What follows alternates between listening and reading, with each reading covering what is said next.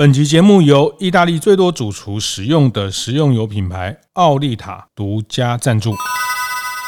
开晨会喽！大家好，我是游子燕。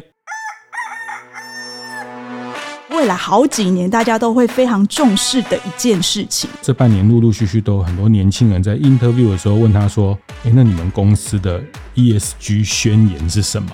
天哪！ESG 宣言哦。观念对了，店就赚了。欢迎收听大店长晨会，我是天下杂志副总主笔王一之，我是大店长读书会创办人游子燕。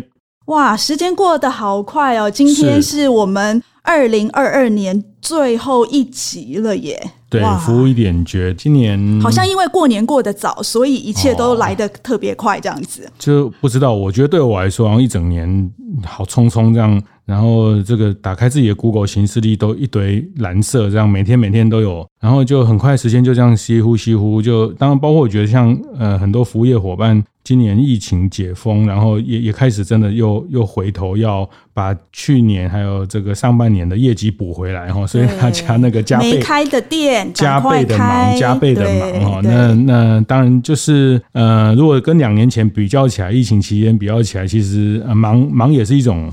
幸福，幸福，嗯，讲不太出来哈，但也是啦，也是啦，忙也是一种幸福。是因为其实老实说，呃，这两三年哦，特别是服务业哦，特别是在那个海啸第一排，所以其实我们看到旅游业啦，哎，现在开始复苏，我看好多朋友都已经到国外去。踩点也好，然后去看看世界了，重新回到世界的怀抱哈。嗯、然后台湾的服务业，其实我觉得看到大家这样子一直在开新店啊，有新展望啊，然后明年要怎么做啊？哇，实在是我觉得热闹滚滚。特别是我听到好多人都告诉我说，现在的业绩已经回到了二零一九年。哦，是是是，是，特别是一些餐厅的品牌哦，我听到他们其实。还蛮开心的，恭喜大家哈！那当然也有一些无情的被淘汰的店家也是不少哈。就是你是说那个老店可能太弱留强啊？这个生存竞争，其实这个疫情的两三年就是一个很大的商业的演化的过程哦。那不过我觉得在服务一点局，我们这样。追踪，然后从更多的经营者的角度来讨论、来看待。那其实陆陆续续也也有不少回响哈。那像今年的这这我们这样一个月两集下来二三十集，一姐会对哪几集特别特别的有被被回响或共鸣到？你你觉得呢？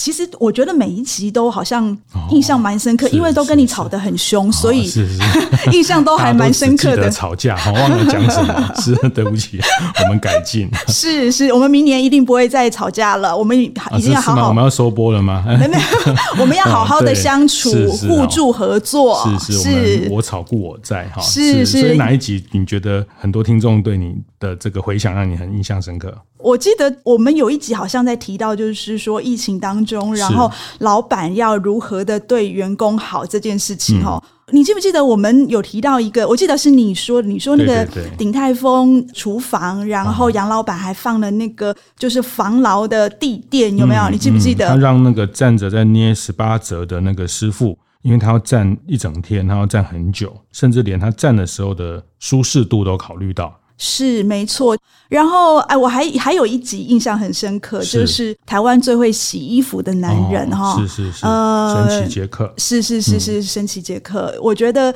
呃反应也非常的好，好多人都告诉我说，应该要再多写一点台湾这个在第一线服务的这些平常不为人知的这些平凡人物的不平凡事迹，这样子，是是，是。那。哎，你呢？你呢？你呢？我我我刚刚想了一下，其实我们有一集在讲叫服务 OMO 哈，就是我们讲线上线下卖东西啊，这个。但是我们有一集讨论到，哎，其实服务也需要做线上线下的串联啊。那他可能在线上，或是他透过宅配、透过外带，他也可以得到不在店内的好服务，那到店里面又得到不同的体验。那那一集其实也收到了很多。呃，像学校的老师，他们是在做这个叫什么工业的服务业的这一块，对，对工业设计的老师哈，听到了这个部分也反馈说，哎，对他们在解决这些餐饮服务业人跟机器的过程的互动，其实哎、欸，他觉得这个 OMO 这个概念对他们哎、欸，其实还蛮蛮蛮受用，而且蛮容易应用的。那我觉得这个也都是带给在更多跨界的伙伴在关心服务业一些很不一样的角度。那我觉得这个就很开心，就是说可以呃让服务业需求也可以被更多不同领域的人听到。我觉得，如果过五年后，就是这些服务业的经营者，或者是我们做服务业的人哈，再回想到二零二二年哈，我觉得或许会有一些以前我们来看，就是疫情这几年，好像都会觉得有点 sad。但是如果过去了之后，再回头来看，说不定我们会觉得是一个礼物哈。呃，比如说餐厅，嗯，它以前就是。呃，我们来讲，就是你要算你的餐厅的营收，它只能算进来吃饭有几个人，你这个桌子有几 round，是，然后我们去算它的呃，还有客单价来算它的营收哈。嗯但是，呃，我们我后来发现，现在其实餐厅的营收是很多元的。对，哎，有有线上的，有卖食材的，嗯、有卖外带的，甚至你看，连火锅都可以做便当。嗯，呃，吃到饱，烧肉都可以吃便当。便利商店合作，和团妈合作等等哈。其实餐饮就就呃零售化的这个趋势也非常清楚哈，所以。在五年后回来看，好，那在五年一姐就满四十岁了。哎，对，刚刚满四十岁，刚满四十岁，好，希望我们节目还能存活到那个时候，是是是是，跟大家一起见证这个时代的变动。不过，我们今天也要来稍微展望一下未来啦。嗯，对，就是这一集的主题，我们想要来谈一谈哈，就是说。呃，未来一年，呃，可能就是未来好几年，大家都会非常重视的一件事情。是是是，所以我我这个也是我这两天听到的，也很觉得很值得拿出来跟大家分享啊。那其实是我自己在我们大店长店家里面的很长期的伙伴土司利亚哈，那他们在台北、台中都有做地中海的这个餐点。哇，对，那土司利亚的总经理 JoJo 就跟我讲一件事情，我真的蛮蛮讶异的哈。那我本来以为只是一个。案例，他说没有没有，这半年大概十几个新人来他们公司应征的时候呵呵，interview 的时候哈，因为他不是他直接应征，但是他这些人资的主管都回来跟他说，呃，这半年陆陆续续都有很多年轻人在 interview 的时候问他说，哎，那你们公司的 ESG 宣言是什么？天哪！哎，ESG 宣言哦，他以为他是应征台积电，还是应征那个 呃，这个这个呃上市贵公司？那他就是服务业的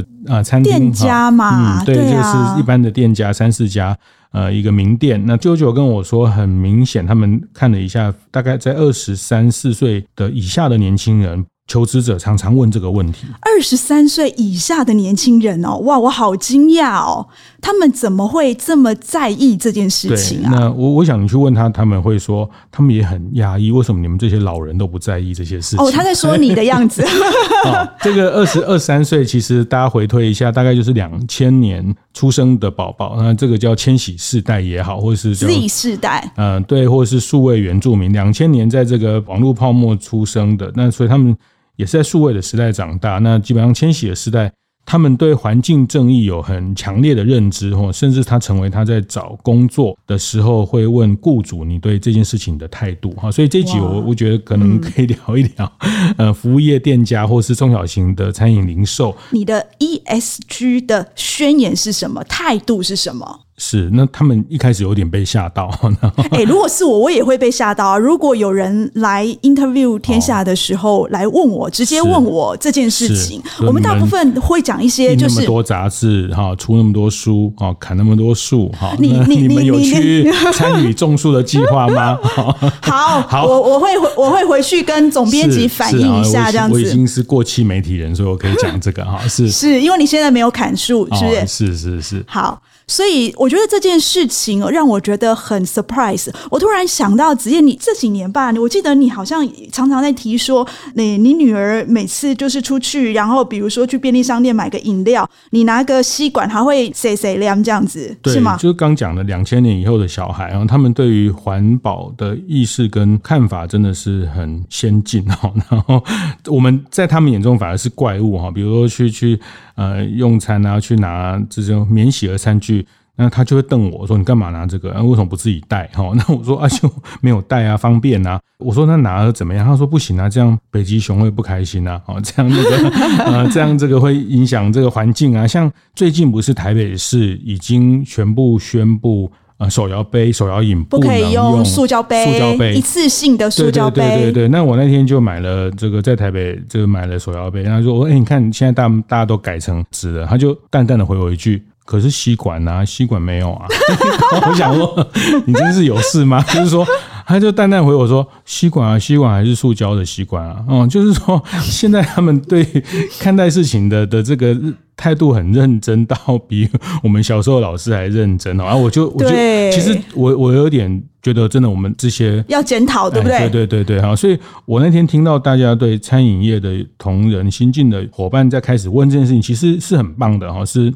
当然啊，非常棒啊！那其实像我刚刚举例这个土斯利亚，他们也是这半年有很多这样的一些讨论，然后他们自己也也开始注意到，除了制造业，除了我们讲的这些大型的跨国企业之外，他们也知道这个事情越来越跟服务业会有关系，所以他们在明年会有一个呃 ESG 的部门哈，其实一个餐厅，他们也会有中小型的店家。嗯，他有一个 ESG 部门。那像我知道，像兴业台菜哈，那那天我遇到他们的行销长，他也跟我说，他们明年会有一个专职的人来做 S。有有有有有，我已经听说了，因为他也来报名我们永续会了。然后，所以，所以我们那个负责永续会的总监就跑来问我说，嗯、他说他觉得很有趣哦，是就是说以前他都会只看到一些服务业、大型的服务业、制造业、大制造业连锁的服务业，因为呃，现在对于上市公司来说，做 ES 已经是一个永续报告书，已经是。必备的，是是，所以不意外，一点都不意外。可是呢，他发现有一些。未上市的服务业，嗯、其实现在也都派人来参加我们的永续会，哦、想要跟大家学一学，就是说，哎，到底应该要怎么来做 ESG？、嗯、主动想要学习这一块，是是是，是我觉得很有意思。是像呃前几天我也参加那个中华航空，他们跟米其林绿星的连续两年的阳明春天哦，那他们把这个阳明春天的蔬食送到中华航空。那其实那天我也跟中华航空的主管有一些讨论。那就像刚一直讲的，因为他们是上市贵公司，那他们也希望透过这个宣示，跟绿星餐厅、跟蔬食的这样的一种比较低碳的饮食结合，那这个也是当然提供餐点更多元的选择，对消费者来说是一个服务哈。那但是对他们来说，也是要去呈现他们在永续的这个呃内容里面去去做的一些事项哈。所以像这些，它都慢慢的。直接的影响到服务业。那比如说，他们这家因为有像这样的餐厅，有做这样的呃自我要求，或者这样的规范，那符合了这些东西，它就可能容易成为这些大型厂商他们要求或是期待合作的对象。是啊，像几天前我才去参加那个金色山脉的记者会哦，他们就是一家啤酒餐厅嘛，哈。然后他们那天 announce 的是就是植物海鲜，哎，我们最近刚出刊的趋势特刊哦，里面就讲到说明年。因为我们过去都讲植物肉嘛，哈、嗯，然后未来会流行的就是，特别是在明年开始植物海鲜，所以我们那天呃就吃了植物肉的鱼柳，哦、呃，植物肉的蟹肉，是，是，然后我都觉得吃完以后觉得自己很像海绵宝宝这样子，哦、对，全部都是素的海鲜 这样子，口感都不一样，但是它原料大部分是同样的东西，都是一样的东西。嗯、我觉得很有趣的是说。过去那个就是我们在烹煮海鲜的时候，我们都是希望把那个鱼腥味降到最低，对不对？可是呢，他们在做植物海鲜的时候，他们要想办法把那个鱼呀的那个腥味啊，那个想办法把它提出来，这样子。然后他们的执行长，他们的 CEO 哦特别还讲了一件事情，我到现在都觉得他非常的勇敢。因为他现在呃，目前在菜单里面这些植物肉啊、植物海鲜的比例已经到了四成，快五成了这样子。他说他未来菜单里面有九成都要是这些低碳的永续的饮食，我觉得非常的勇敢。是是，但显然其实更多的消费者也期待哈，或是接受这样的东西哈。以前。你说十年前说啊是素的哦，还被假手啊，这种这种瘦料哈，就是那种素的味道都一一模一样，都一样。这几年当然整个素食、蔬食的这个产业，植物产业进步很多。其实我觉得刚刚这样讨论下来，其实呃，就是说讲明年的服务业啊，或者接下来服务业，其实呃 ESG 这件事情看起来它其实对消费者以及员工同样都很重要哈。是的，就是你的。呃，商品怎么样更符合 ESG 的这样的规范？然后你在员工的这个价值沟通，那我我看到一份报道也很有趣哈，他讲说这是纽约大学的一份调查，他说四分之三的千禧世代受访者说他们愿意，大家注意听哦，愿意接受少一点的薪水来支持永续发展的公司。去这样的公司工作，我不相信。你不相信哈？我不相信，因为你的年纪不是千禧世代哈，所以你不相信。啊，所以他说超过百分之十哈，这个在在纽约大学的这个调查，百分之十的受访者表示他们愿意减低呃大概年薪，甚至大概五六千块的年薪。我觉得好夸张哦，他们愿意减少领少一点钱，但是去有这种呃 ESG 价值、有支持永续的公司上班啊。那我觉得这个也是前几集我们谈到，呃，一直谈到的那个鬼打墙的题目，就是缺工缺工。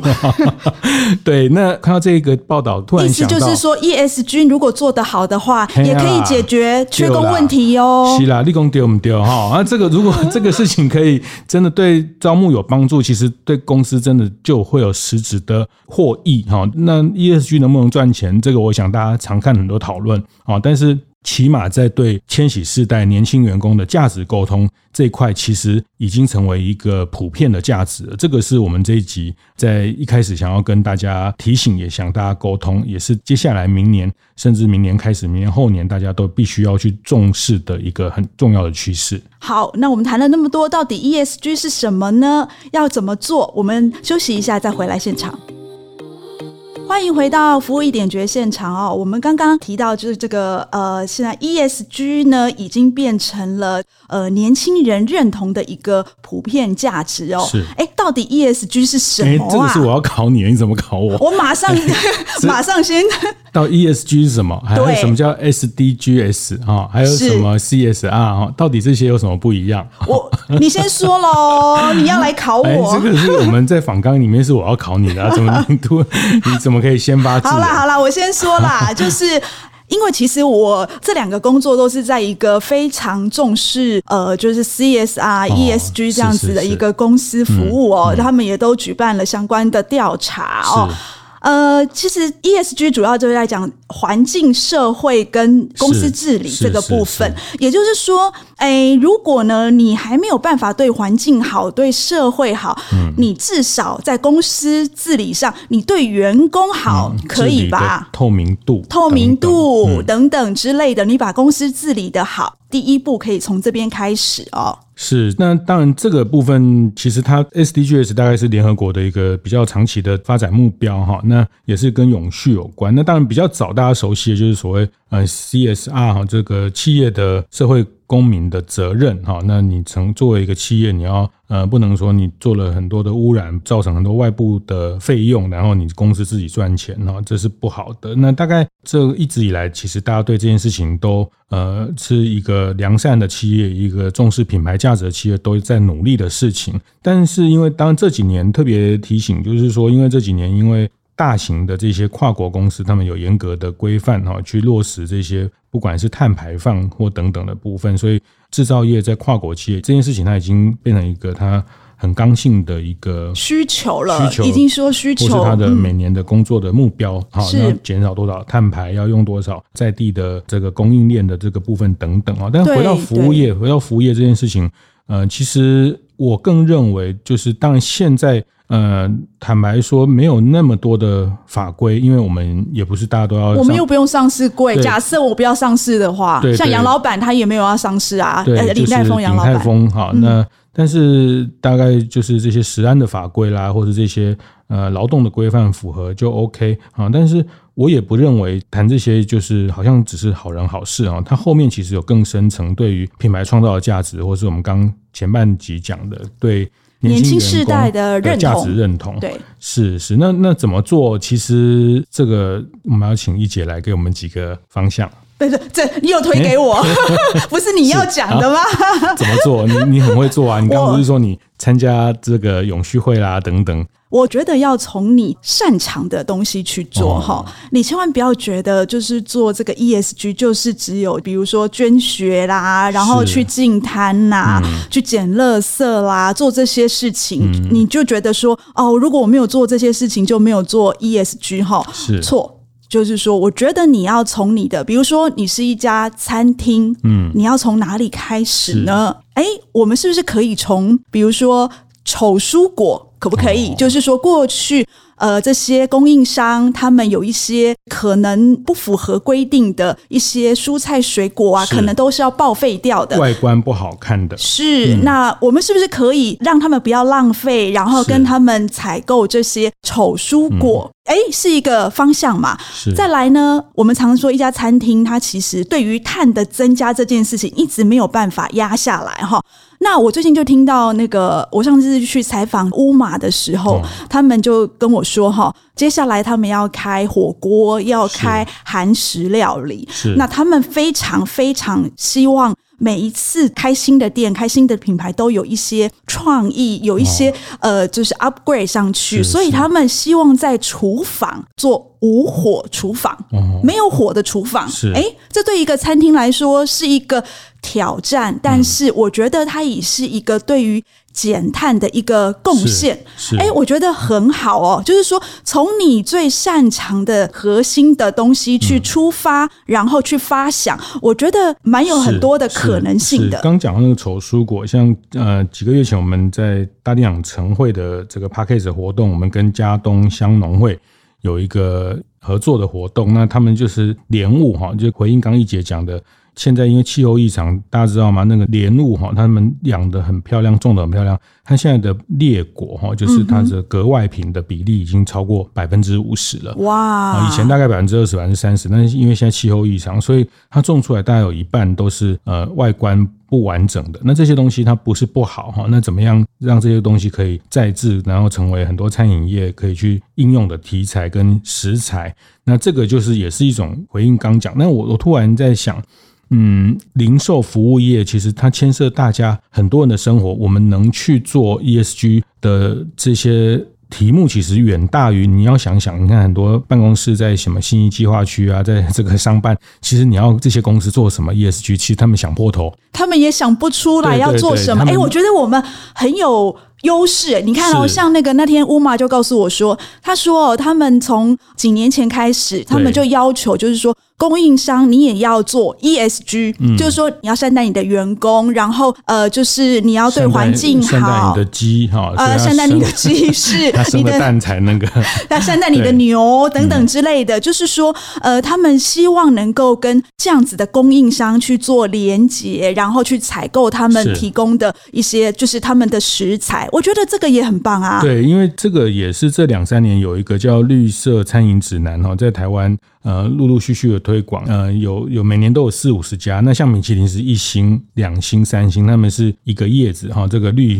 它是一叶两叶。哎，他那个餐厅，你去看那个两叶、三叶餐厅，北中南也也就被选出五六家，非常也非常非常热门，非常难订哈。Uh. 那他也是，他都呃在食材的选择都是对友善的这些食材供应商，他们优先采用。那甚至连很多员工的呃旅游活动啊等等，他其实都跟这些呃友善的供供应商合作等等，那这个都是去表达大家追求永续的行动跟理念哈。那当然，它进货成本会高一点哈，但是会高会高。但是这个东西它回到，如果它适当的去跟他愿意支持这些的消费者沟通，其实它还是很容易得到市场的认同认同哈。那包括像刚讲手摇杯，虽然在台北市已经全部改成纸杯啊，但是我知道其实也有业者在商圈里面在推动用循环容器。去协助餐饮业不要用那么多的纸盒啊，简单说，那个就是有点像呃，大家不是有 U Bike 吗？就你不用买自己的脚踏车，你就是用。大家 这个那像食物的容器，他们也在推动容器的 U Bike 的概念哦，它可以用租用啊，这边租那边还哦，就是减少很多纸盒或是这些。这个我特别有感，这个我特别有感，因为我们家只要是吃外食，我们家都自己自备容器，出去装外食回来吃。是是是。然后我记得以前呢，我们刚开始做，就好几年前我们刚开始这样做的时候，其实店家会很不耐烦，是因为他都会觉得说你找。我麻烦，因为他们装在塑胶袋里面，或是装在纸盒里面，对他们来说比较直接。然后他们也平常也习惯这样做。那我们带那些容器去，其实就是要跟他讲说：“哎，你要装在哪里？装在哪里？”他会觉得：“哦，我已经忙死了，你还来找我麻烦。”可是。在最近，哎，我们坚持这样做好几，哎，所以很多店家都认识我们，而且还认识我们的容器这样子。是，那这哎，这算你比较便宜嘛？有的他会给我们汤比较多。对对对，原来这个是。我的用意吗？对，就是 锅子带锅子带大一点哈，那那那让老板就不好意思，那再装那么一点点啊。对呀，然后这几年我发现，哎，大家对于这样子的消费者其实是更友善的。是啊，他们就说，哎，你们这样子才环保哦。对对对，其实大家都希望这个地球更健康哦，更舒服，然后。呃，这个气候的变化不要那么的没有办法去预期哈。那像我昨天搭高铁，那在台中要进站有一个那个五宝村面包店，那我买了面包，他就问我，哎，你需要袋子吗？我就说一般是这样哈。我觉得这个也是一个有趣的小小的观察。一般就是说，哎，像买面包，那你需要袋子吗？我说，嗯，呃、要要要加两块。对啊。好，那像我去那个五宝城面包店，他是用纸袋是不是？不是，他问说你要不要袋子？我说我不要。那他说那这样我折你两块。哇，很不错哦，很不错。我觉得这个也是一种话术，哎，不是，就是说，我觉得这是一种态度啦，哈，就是说，哎，店家一起来跟我们支持，那不然好像别人说啊，我要塑胶袋，其实我也不是真的要塑胶袋，因为我不方便，因为我还有别的东西要提，刚好没有带，所以那要消费者去付钱买塑胶袋也 OK 啊，但是我觉得也是另外一种店家站在店家的角度，我们去鼓励或者是去支持喜欢这样做的消费者。那其实坦白说，我觉得这样的消费者他大部分也比较温暖啊，像我们一姐那么的 nice，然后也不是什么奥客啊。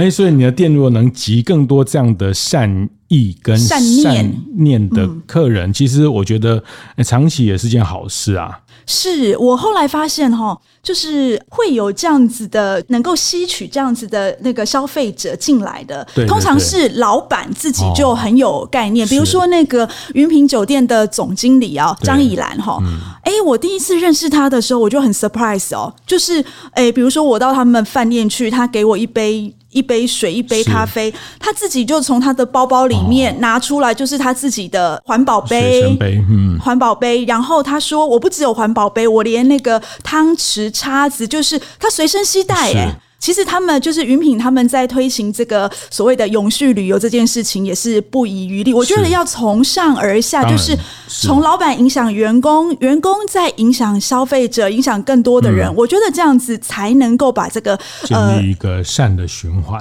呃、是的，是的，就跟我们做服务一样嘛。这样听起来，老板都要去换电动车了哈。那也不是这样啊，就是说骑电动车也未必完全环保哦。那这个有不同的争论，因为。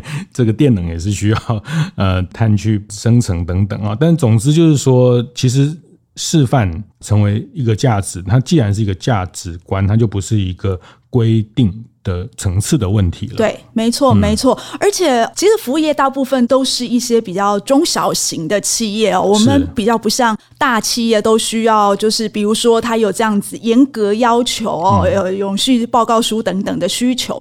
那要怎么做呢？其实，哎，我们在永续会上面有看到很多中小型的店家哦，他们会去用一个连结的态势，我觉得这很厉害哦。比如说，呃，像全家好像也不小哈，但是他们他们会去找呃新创公司，就比如说他们去找这个佩乐家，然后配送的时候就是用那个循环的箱子的概念哦。呃，我觉得这其实还蛮有意思的，就是说包材的浪费，减少包材的浪费啦。嗯、然后等于是说，也让你跟这样子的新创公司，它是一个对环境友善的新创公司，有了一些连结哦。老实说，我觉得可以改变一些年轻人对你这个企业的一些想法。嗯，对，我觉得聊着聊着，好像大家可能慢慢的觉得好像有一个方法或脉络。我自己听下来，我觉得，嗯、呃，其实好像这里面有一件事情是蛮有趣的，是。可以透过合作的方式，然后刚讲到，其实店家跟客人也可以合作这件事情，没错。那那店家也可以跟伙伴或是跟年轻的员工啊，他们既然这么重视，他们对呀、啊，让他们自己做嘛。欸，怎么可以这样？就是请他们来带大家一起做啊。然后呃，我们身为比较恐龙世代的人，也要哎学说，哦，原来这些事情可以这样做。他也可以给我们一些新的观念哦。那确实这个。呃，从服务业经营者的角度，不管叫员工，不管叫同仁这一端跟客人这一端，其实三方都可以就这个 ESG 这件事情去去展开合作啊。当然，呃，同业之间或者他你的供应商这一块也有更多的合作的一些可能。那其实它最终会形成大家对这件事情的共识跟共同的理念，那变成一个志同道合的合作关系。哎、欸，其实我觉得很有趣，就是因为我刚好今年呃年终的时候，也配合我们今年的周年庆刊物的要求，周年刊物的要求，我也写了统一超商他们怎么来做 ESG 这一块哦。嗯我觉得服务业有一个优势哦，就是说，因为服务业跟人有关，是。跟生活有关，所以我们在做，比如说，我们希望能够倡导呃 ESG 这件事，我们开始在执行 ESG 这件事情，它其实就是倡导消费者一起来做，所以反而更能普遍的影响到绝大部分的消费者哦，就跟所谓的 B to B 的那些制造业啦、嗯、金融业有很大的不一样，所以我觉得。呃，服务业的优势在这里。然后，其实我觉得，呃，像子燕说的，就是说，当年轻人这么呃，对于这件事情这么认同的时候，我觉得真的是迫在眉睫，要赶快下去动手开始了。是是，所以呃，这集如果我们要要谈一个一点诀啊，我会会这样想，就是说，从 ESG 这件事情，真的不要把它当成好人好事的层次。它其实是要落到你的工作流程，甚至你成为一个年度目标。那很多公司也开始有专人去做哈。那我觉得这里面其实要用创意去执行这件事情哈。那成为一个在团队里面在创造一个新的可能性的方式去想，而不要觉得它是一个要被规范、要被遵守、要要这个要付出什么哈。我觉得用创意去解决 ESG 这个是大家在接下来可以去思考的一个方向。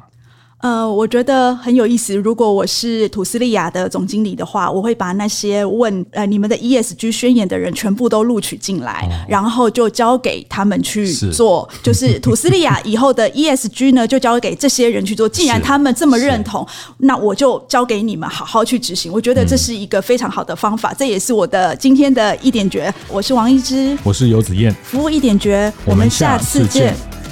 会后记得在 Apple Podcast 订阅、评分、留言。有任何想在晨会上讨论的议题，也欢迎提出。大店长晨会，下次见，拜拜。